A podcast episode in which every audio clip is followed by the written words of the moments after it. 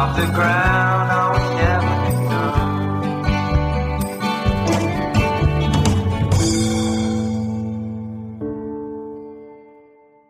Hallo und herzlich willkommen zum Wortkollektiv-Podcast. Ich bin Friederike und mir gegenüber sitzt Svenja. Hallo. Und wir haben heute ein Jubiläum zu feiern, denn der Wortkollektiv-Podcast, yay, ich Oh, füge ich füg so, ich füg so äh, ne, Partygeräusche ein, denn der Wortkollektiv-Podcast ist heute ein Jahr alt. Jubel. Jubel, ja. Ähm, ja, es ist nämlich so, also die erste Folge ist am 25.02. erschienen, aber äh, die Planung und der Teaser und so weiter, das ist alles schon ein bisschen vorher passiert. Deshalb haben wir jetzt beschlossen, dass diese Folge unsere Jubiläumsfolge ist. Herzlich willkommen zu dieser Jubiläumsfolge. Wir sind sehr beglückt und starten direkt mit einem kleinen Rückblick auf das letzte Jahr. Ja, mega krass, dass das, ein Jahr jetzt schon rum ist. Ich weiß noch, als wir angefangen haben, äh, haben wir gesagt, okay, wir machen das erstmal ein Jahr und dann schauen wir so. Und dann können wir. Ja, dann sonst, wenn es nicht Wenn's läuft, dann, dann können wir es auch immer noch wieder lassen. Und äh, ein Jahr ist auch gut und äh, dann können wir auch wieder aufhören, wenn das zu viel Stress ist. Und jetzt hat es irgendwie schon so eine Selbstverständlichkeit gewonnen, dass man irgendwie das schon fast so automatisch macht und weiß nicht, äh, es gehört so voll dazu, finde ich.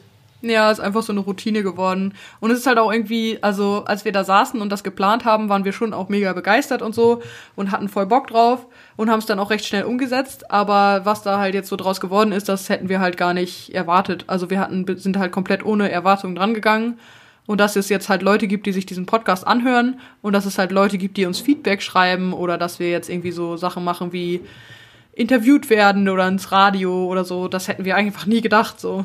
Ja, ja, genau. Und äh, vielleicht können wir direkt nochmal mit dem Rückblick einsteigen, weil du hast gerade ja gesagt, ähm, wir haben das alles ziemlich spontan gemacht und wir haben vorhin noch mal kurz so drüber gesprochen, wie das eigentlich war und wie alles angefangen hat. Und es war irgendwie wirklich, dass wir zwar die Idee, wir wollen irgendwas im Internet machen, äh, vielleicht mit YouTube und mit Predigt, das, das hatten wir schon ein paar Wochen vielleicht, auch noch nicht so mega lange, aber geisterte immer so in unseren Köpfen rum.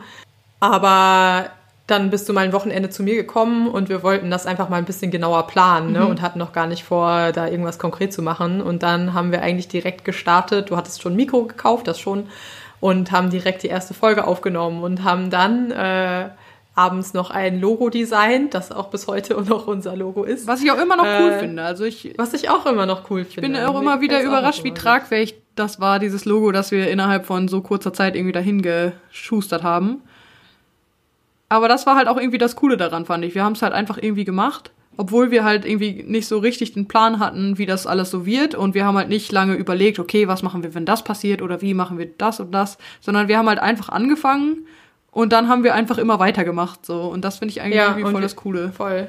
Und das war irgendwie auch voll die gute Erfahrung, ne? Weil ich weiß noch, dass wir, genau, wir hatten an diesem Tag den Teaser aufgenommen und die erste Folge und haben dann sozusagen gesagt, der Teaser, ach, die erste Folge kommt jetzt in einer Woche oder so, ne? Irgendwie sowas. Und ähm, danach hatten wir aber noch keinen Plan, wie es weitergeht. Also Mhm. wir hatten noch keinen Plan, wer die zweite Folge macht. Also wir hatten Wir hatten witzigerweise Wussten- die also- sechste Folge auch schon aufgenommen. Die haben wir da auch aufgenommen. Ja, stimmt. Äh, genau. Ja, die stimmt. Die hatten wir da auch aufgenommen. Ja, stimmt. Genau, aber eben noch nicht die zweite. Und ich weiß noch, dass wir so ein bisschen Bammel hatten, so, äh, wir, wir müssen dann ja, wenn wir jetzt anfangen, dann muss danach ja auch was kommen und wir müssen immer weiter irgendwas machen und oh Gott, oh Gott, oh Gott. Ja, die Verpflichtung. Ähm, und dann dachten wir aber so, ja, egal. Geht wohl. kriegen wir das schon hin, so, passt schon irgendwie.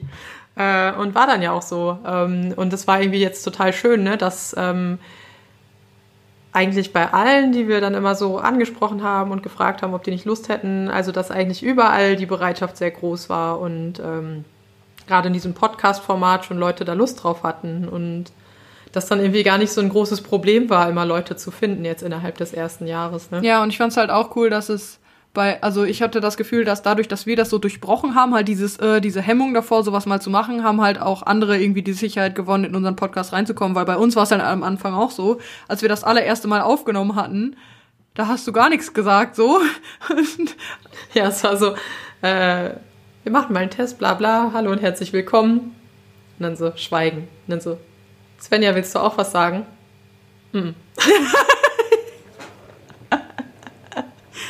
Ja, genau so war das. Das war echt richtig witzig. Also so wirklich äh, diese Macht des Mikrofons haben wir da so richtig kennengelernt, weil da auf einmal so, also so, ne, wir kennen uns ja, wir sind ja Schwestern, wir reden öfters mal miteinander, aber sobald das Mikrofon dann da irgendwie stand, war das halt eine völlig andere Situation und das Ja. halt irgendwie so zu überwinden. Es war schon interessant äh, kennenzulernen. Ja. Ne? Und jetzt ist es irgendwie so, man merkt das Mikro gar nicht mehr und fängt halt Ja. einfach an zu reden. Und ähm, genau, also ich merke schon jetzt an mir, dass ich manchmal dann vergesse bei unseren Gästen, dass die vielleicht Hemmungen haben könnten vor dem Mikrofon. Aber ich glaube, ich vergesse es auch oft, weil ich merke, dass ganz oft unsere Gäste viel weniger Hemmungen vor dem Mikro haben als ich selber so. Und ich dann irgendwie immer denke, ach, die, die wuppen das halt sowieso immer viel, viel entspannter als ich so. Ja, ich glaube, es ist dann auch nochmal so der Unterschied, wenn man halt auch die Folge irgendwie selber gestalten muss und in der Hand hat. So, ich habe die Erfahrung gemacht, dass es dann halt, also man immer wenn wir Folgen aufnehmen, ich habe halt tausend verschiedene Sachen im Kopf. Ich habe halt irgendwie, ich sehe die Aufnahme, ich äh, überlege, wo ge- geht die Folge gerade hin und wie ist die Dynamik auch, wenn wir gerade dann halt auch noch einen Gast haben. So, wie ist, sind unsere Redeanteile und so. Das sind alles Sachen, die gehen einem irgendwie durch den Kopf, wenn man so eine Folge aufnimmt und Ja, total. Also gerade am Anfang äh, war es echt so, dass man, also ich habe immer so gemerkt, dass ich schnell damit überfordert war, ne, mit diesem, ich muss gleichzeitig gut zuhören, ich muss direkt wissen, was kommt als nächstes, äh, ich muss selber sozusagen einen Plan haben, aber ich muss auch in der Lage sein, von dem Plan abzuweichen, wenn äh, wenn die Person jetzt irgendwas erzählt, wo ich nochmal nachfragen möchte oder so, ne? Und ähm, ja, das war am Anfang schon gar nicht so einfach. Ja, aber auch voll die coole Erfahrung, das irgendwie so sich weiterentwickeln zu sehen. Weil wir haben halt einfach immer weitergemacht. Es war für uns nie eigentlich, also zu keinem Zeitpunkt war es halt irgendwie so, dass wir gesagt haben, wir hören jetzt auf. Ja, Gar nicht eigentlich. Es war halt immer klar, okay, wer ist der nächste Gast, so weiter geht's. ja, Und dann geht das halt auch, ne? voll. Aber weil es auch wirklich jede Folge, weil jede Folge immer so viel Spaß macht, ne? Und wir hinterher immer denken, oh Mann, das war doch jetzt irgendwie echt schön und nett und auch wir's, also die Leute, die wir jetzt so zu Gast hatten, das waren ja fast alles Leute, die wir auch kannten vorher schon und irgendwie oder auch Freunde und äh, diese Podcast-Situation hat dann aber trotzdem noch mal zu ganz anderen Sp- Gesprächen manchmal geführt und das fand ich auch immer so schön, dass es halt ähm, schon auch noch mal Zugänge aufgebrochen hat auf eine bestimmte Weise so ne und ähm, man noch mal eine andere Beziehung auch zueinander aufgebaut hat so Ja, voll. ähm, Ja, und das hat einem dann direkt wieder so Energie und Elan für die nächste Folge gegeben. Ja, hatte ich genau. Das Gefühl. Also manchmal, also klar, es ist halt so, äh, es ist halt schon auch viel Arbeit, so einen Podcast nebenbei noch zu machen. Wir studieren ja auch beide. Ähm, und da gab's halt schon Zeiten, wo wir waren so, boah, ja, keine Ahnung, wir brauchen jetzt irgendwie, also noch eine Folge, wir haben irgendwie noch keine richtig zündende Idee. Aber irgendwie, sobald wir wieder ins Gespräch darüber kamen und sobald uns dann irgendwie äh, auch eine Idee kam, hatten wir wieder richtig Bock und das hat uns wieder voll angefeuert und das war echt immer mega cool. Ja. Und was auch echt voll die gute Erfahrung war, ist, ähm, ist einfach irgendwas von sich erstmal ins Netz zu stellen, von sich preiszugeben, ähm, also sich auf eine Weise sichtbar zu machen und dann irgendwie zu sehen, ja, es wird auch darauf reagiert, es eröffnet einfach Dinge, also ähm, auch einfach über den Podcast hinaus, also Begegnungen wir haben innerhalb des Podcasts Begegnungen, auch also mit Hörerinnen und Hörern und mit unseren Gästen, aber eben auch darüber hinaus, dass sich einfach, ähm, dass sich Kontakte ergeben, dass man irgendwie mit neuen Menschen ins Gespräch kommt, äh, mit denen man halt sonst nicht ins Gespräch gekommen wäre und ähm, dass man an anderen Projekten mitmachen kann und so. Äh, das ist echt, äh, war eine gute Erfahrung. So. Ja, das ist auch das Coole am Internet, finde ich. Man kann halt einfach, wenn man Bock hat, was zu machen, kann man es halt einfach machen. Die Möglichkeiten sind da da, also so im kreativen Bereich. Ja. Ja, also soweit zu unserem Rückblick. Wir haben heute aber auch noch ein Thema für diese Folge und Anlass für das Thema ist sozusagen, dass ähm, heute nach einem Jahr Friederike das erste Mal in unserem Podcast predigen wird. Euch ist vielleicht schon mal aufgefallen, dass ähm, wenn jemand von uns gepredigt hat, dass das immer ich war und Friederike bisher noch gar nicht gepredigt hat. Und das hatte auch Gründe und darüber wollen wir heute ein bisschen sprechen. Warum hast du bisher noch nie gepredigt, Friederike? Also, ja, ist irgendwie eine lange Geschichte. Für mich auch kompliziert, aber ich glaube, so kompliziert ist es vielleicht gar nicht. Es war halt immer so, dass ich mich immer davor gedrückt habe, zu predigen. Äh, gar nicht so sehr äh, was zu schreiben oder so, sondern vor allem vor diesem Akt des Predigens. Ich hatte halt ähm, immer voll den äh, Respekt davor und also ich meine, ich mache ja jetzt auch irgendwie auch diesen Predigt-Podcast so, von daher eigentlich auch eher ungewöhnlich, dass äh, ich da noch nicht gepredigt habe. Aber für mich war es halt immer ganz mit ganz, ganz viel verbunden. Also auf eine Kanzel zu steigen und zu predigen ist für mich halt ganz stark damit verbunden, was für ein Predigtverständnis ich habe und das ist halt irgendwie das, dass es halt schon echt eine ernstzunehmende Sache ist und nicht mal einfach so hingerotzt, ich stelle mich einfach auf irgendeine Kanzel und also nicht, dass ich das irgendjemandem vorwerfe oder so, aber äh, genau, also für mich war es einfach klar, wenn ich mich auf eine Kanzel stelle, dann muss ich da auch so ein gewisses, ja, also so ein gewisses, wie sagt so man? eine Berufung dafür empfinden. Ja, genau, so eine Berufung dafür empfinden oder halt irgendwie mich damit identifizieren zu können, damit, dass ich jetzt gerade dieses Amt habe, das Amt der Verkündigung. Und das war für mich immer sehr, sehr problematisch und damit konnte ich mich nicht identifizieren und ich muss auch sagen, das ist auch noch nicht ganz äh, vom Tisch, dieses Thema, aber ich habe dann jetzt im homiletischen Hauptseminar, das ich jetzt letztes Semester besucht habe, äh, im Zusammenhang damit habe ich eine Predigt geschrieben und hatte da irgendwie eine ganz schöne Erfahrung mit und habe halt im Schreiben von dieser Predigt irgendwie gemerkt, wie das für mich auch eine Form sein kann und wie ich halt, ja, wie ich halt mit dieser Form auch was abarbeiten kann oder wie ich mich an Texten abarbeiten kann in dieser Form. Warum war das denn für dich so wichtig mit diesem Amt der Verkündigung oder wieso ist das so wichtig geworden? Also es war halt irgendwie immer so, mm, dass ich sozusagen dieses Predigtamt oder dieses Amt der Verkündigung äh, immer sehr, sehr ernst genommen habe so, und den Anspruch an, daran immer sehr hoch hatte, dass es halt echt sein muss, was da gepredigt wird oder dass es halt ja irgendwie etwas übertragen muss. Und ich habe das halt auch oft erlebt, dass es halt nicht so war, aber unabhängig davon hatte ich halt das Gefühl, diesem Anspruch halt für mich einfach nicht gerecht werden zu können, den ich aber, also den ich selber habe, den ich jetzt auch nicht auf andere übertragen will oder so. Das war einfach nur mein, äh, meine Perspektive darauf, dass es für mich halt sehr, sehr, sehr wichtig war oder ist, eigentlich, äh, ne, müssen wir gleich gucken, inwiefern sich das vielleicht geändert hat, dass derjenige, der auf der Kanzel steht, halt authentisch das auslegt, was er sozusagen so auch empfindet oder lebt oder wie auch immer. Und ich mich damit einfach gar nicht identifizieren konnte mit diesem Amt oder auch nicht mir vorstellen konnte, irgendwas Authentisches über Glauben oder irgendwas anderes zu sagen. Und ich hätte mich halt, also es war nicht das Problem mit, oh, ich kann das nicht, dann stehe ich auf einer Kanzel und Aufregung und bla, sondern es war halt eher dieses, ähm, wenn ich das so sehe und wenn ich das so, wenn ich diesen Anspruch habe, dann wäre es halt falsch, das zu machen, ohne diesem Anspruch gerecht zu werden. Also eigentlich eher moralischer Anspruch fast an dich, oder? Ja, eher, wolltest- ja, ja. moralisch oder auch irgendwie fast ein bisschen dogmatisch, habe ich das Ja. Gefühl. Also sozusagen, da waren zwei Sachen. Einerseits, dass du selber auch das bei anderen äh, zu wenig gespürt hast, so, dass das irgendwie eine Wahrheit und eine Relevanz hast, was sie da sagen und so oft belanglos ist vielleicht. Also das, was man selber empfindet, wenn andere von der Kanzel sprechen. Und zum anderen, dass du selber gemerkt hast, diesen Anspruch, den du aber hast, dem kannst du selber so auch gar nicht gerecht werden, weil du nicht empfindest, dass du über den Glauben sozusagen so authentisch was sagen kannst, dass es wirklich echt wäre von, von deinem Inneren heraus. Ja, ich würde sagen, es war gar nicht so sehr das, was andere auf der Kanzel gemacht haben. Klar, also habe ich irgendwie Erfahrung gemacht und die haben mich bestimmt auch beeinflusst, aber ich glaube, für mich war halt viel dieses, äh, viel mehr dieses, dass ich halt wusste, okay, also es ging irgendwie mehr um mich sozusagen. Also ich wollte, also das war halt kein sozusagen Hungerstreik gegenüber Predigten, die ich nicht gut fand und so. Und äh, es war halt auch nicht, weil mich andere Predigten nicht begeistert haben, dass ich halt gesagt habe, ich mache das nicht, weil ich nicht auch nicht begeistern will, sondern ich wusste halt, wenn ich mich jetzt auf eine Predigt, äh, auf eine Kanzel stelle und was predige und ich könnte mir diese Worte ausdenken, ich könnte mir halt, äh, ich könnte Worte so zusammenbauen, dass sie Leuten was geben und dass sie halt auch christlich klingen und dass sie das und das machen, aber dann wäre das halt wie eine Lüge für mich sozusagen. Also das wäre halt einfach nur konstruiert und das wäre halt gar nicht das, was ich wirklich so empfinde und ich würde Leuten da einfach irgendwas verkaufen und es würde wahrscheinlich sogar klappen.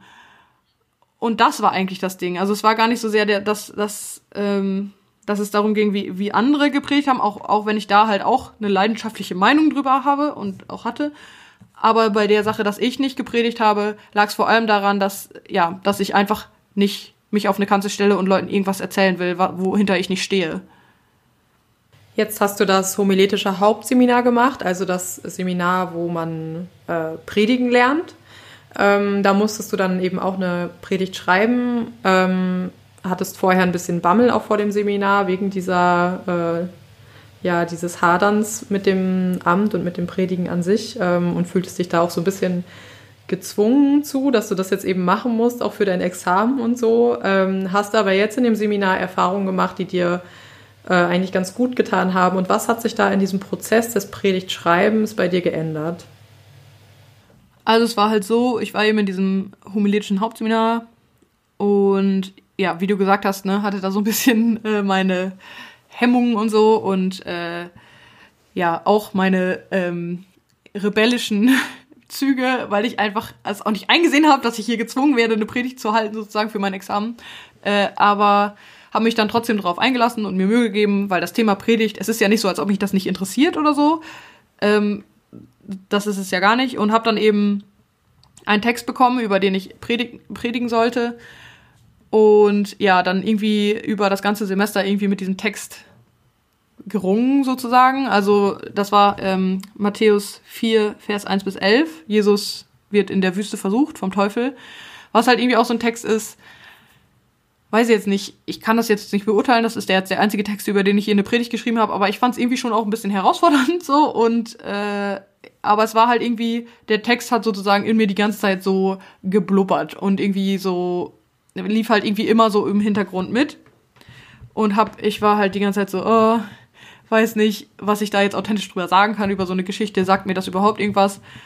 Und ähm, habe mich dann aber so weit darauf einlassen können, dass ich halt irgendwie gemerkt habe, okay, ich kann mich da auf einer kreativen Ebene so drauf einlassen, dass es mir auf einer auf einer äh, ja sozusagen spirituellen Ebene was gibt. Also ich habe mich dann halt irgendwie kreativ an diesem Text abgearbeitet und es hat mir am Ende irgendwie wirklich was gebracht, was mich halt wirklich überrascht hat, obwohl ich also also weil ich das halt gar nicht von mir gedacht hätte, dass es äh, ja dass es irgendwie dann auch so gut tun kann wirklich. Also ich dachte, es wird halt irgendwie so ein irgendwas, was ich halt schreibe und schreiben macht mir schon auch Spaß und das ist dann schon okay, aber dass es mir halt wirklich auch Erleichterung schafft sozusagen, mich an so einem Text abzuarbeiten, das war halt irgendwie eine ganz heilsame Erfahrung für mich.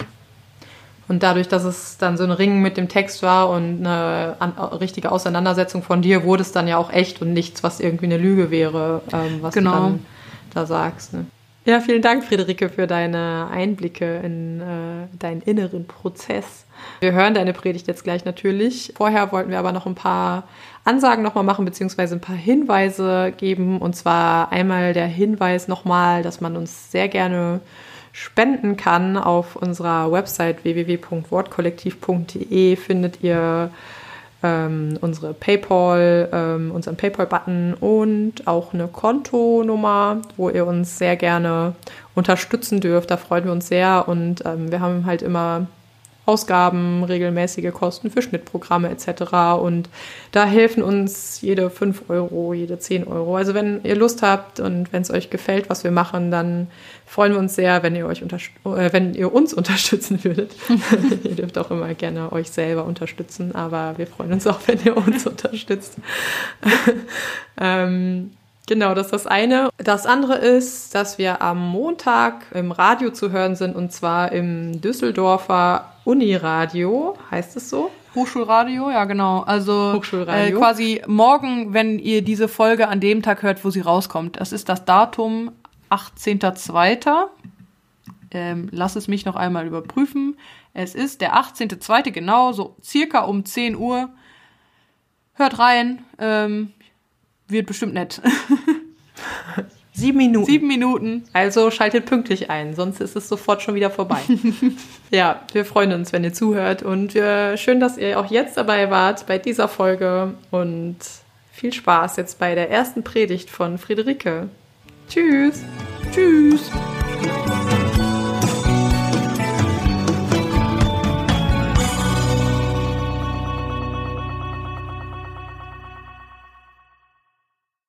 Da wurde Jesus vom Geist in die Wüste geführt, damit er von dem Teufel versucht würde.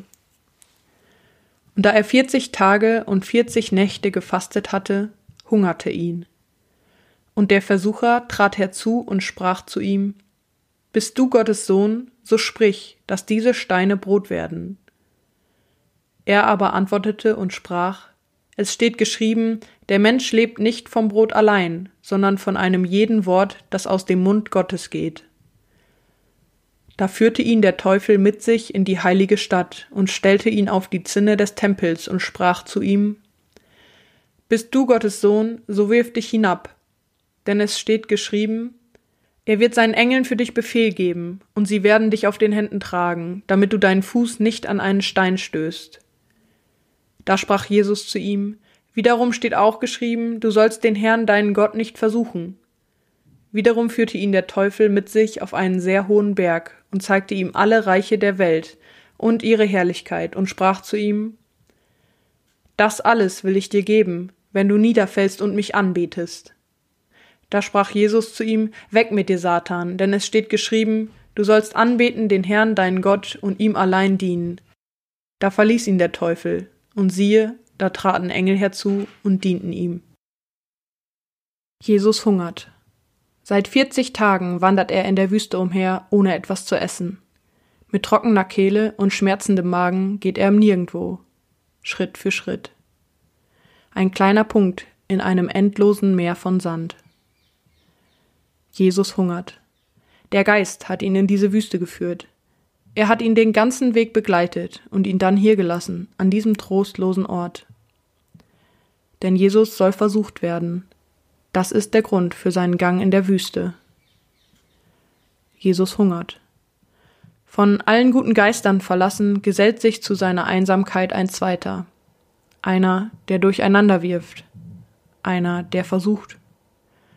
Er fordert ihn heraus, den Hungrigen, der allein in der Wüste ist. Du bist hungrig? sagt er. Warum nutzt du nicht deine Macht? Beweise, wer du bist, und du wirst nicht mehr hungrig sein. Ich scrolle und scrolle. Durch Instagram, Twitter, was soll's, wenn es sein muss, auch durch Facebook. Bilder und Momente aus fremden Leben ziehen an mir vorbei. Perfekte Welten, die nicht meine eigenen sind. Werbeanzeigen kämpfen um meine Aufmerksamkeit und verlockende Titel bieten sich mir an. Die Sprache, die sie sprechen, scheint meine eigene zu sein. Ich klicke. Ich kaufe. Ich bleibe leer. Auf meinen Profilen findet sich das Abbild meiner perfekten Welt. Ich teile, was Schönes in meinem Leben, ist ja klar. So machen es alle. Wir reisen an ästhetische Orte, essen das beste Essen, richten unsere Wohnungen fotogen ein. Mit bunten Bildern schmücken wir das Mosaik unserer perfekten Welt, die nicht existiert. Auf Teufel komm raus. Wir kreieren Leere und sind übersättigt von ihr. Ich scrolle. Ich lade hoch, ich teile. Ich hungere. Doch ich höre nicht auf, denn da ist ein Versprechen, das mir das Spiel gibt, in dem scheinbar alle mitspielen. Beweise, wer du bist, und du wirst nicht mehr hungrig sein. Ich hungere. Jesus reagiert überlegt. Mit Achtsamkeit für seine Situation und sein Gegenüber entscheidet er sich gegen den Weg, der ihm angeboten wird. Er verlässt die Situation nicht, doch er weigert sich, die Bedingungen zu akzeptieren. Jesus widerlegt, was der Teufel ihm als gegeben verkaufen will.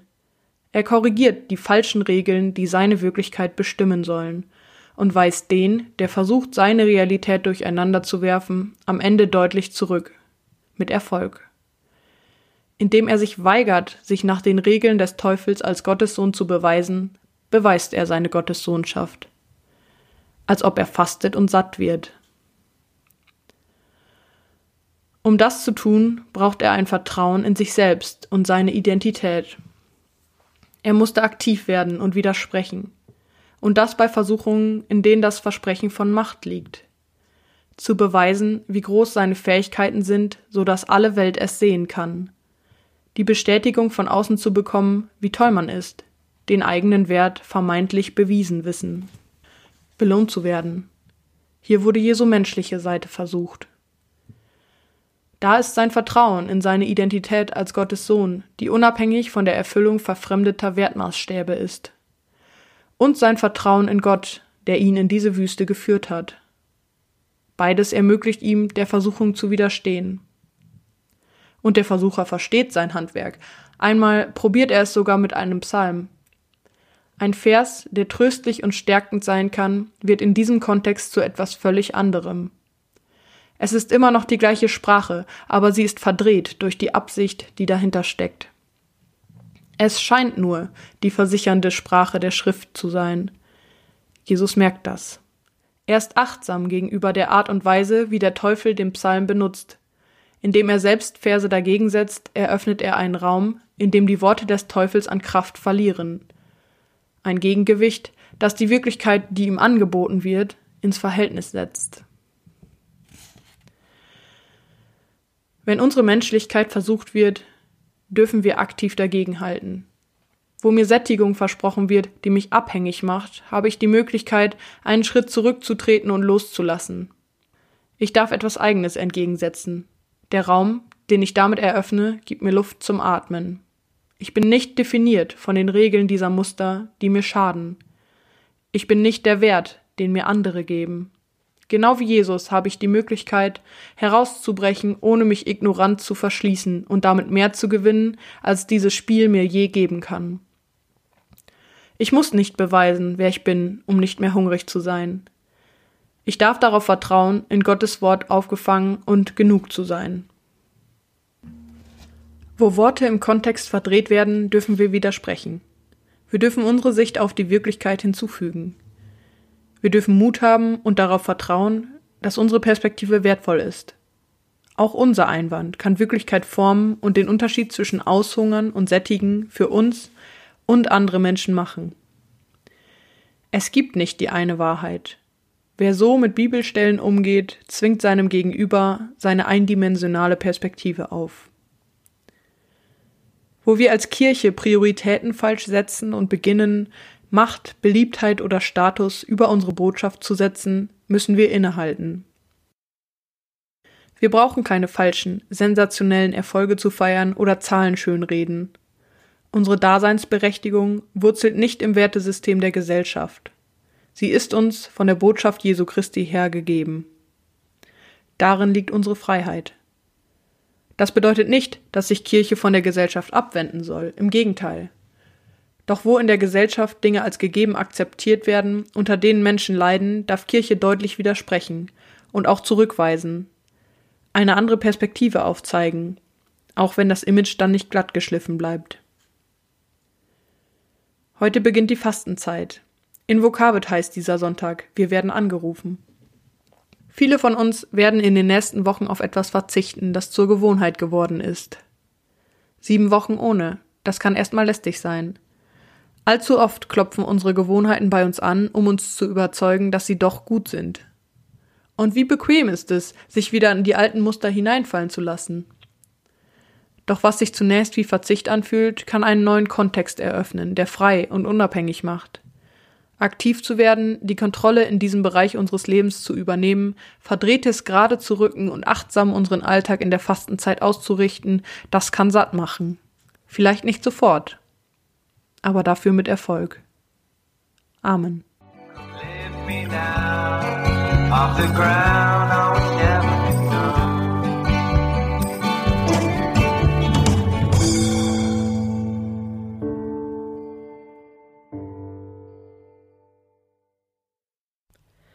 Der Wortkollektiv Podcast ist Teil des Ruach.jetzt Netzwerks.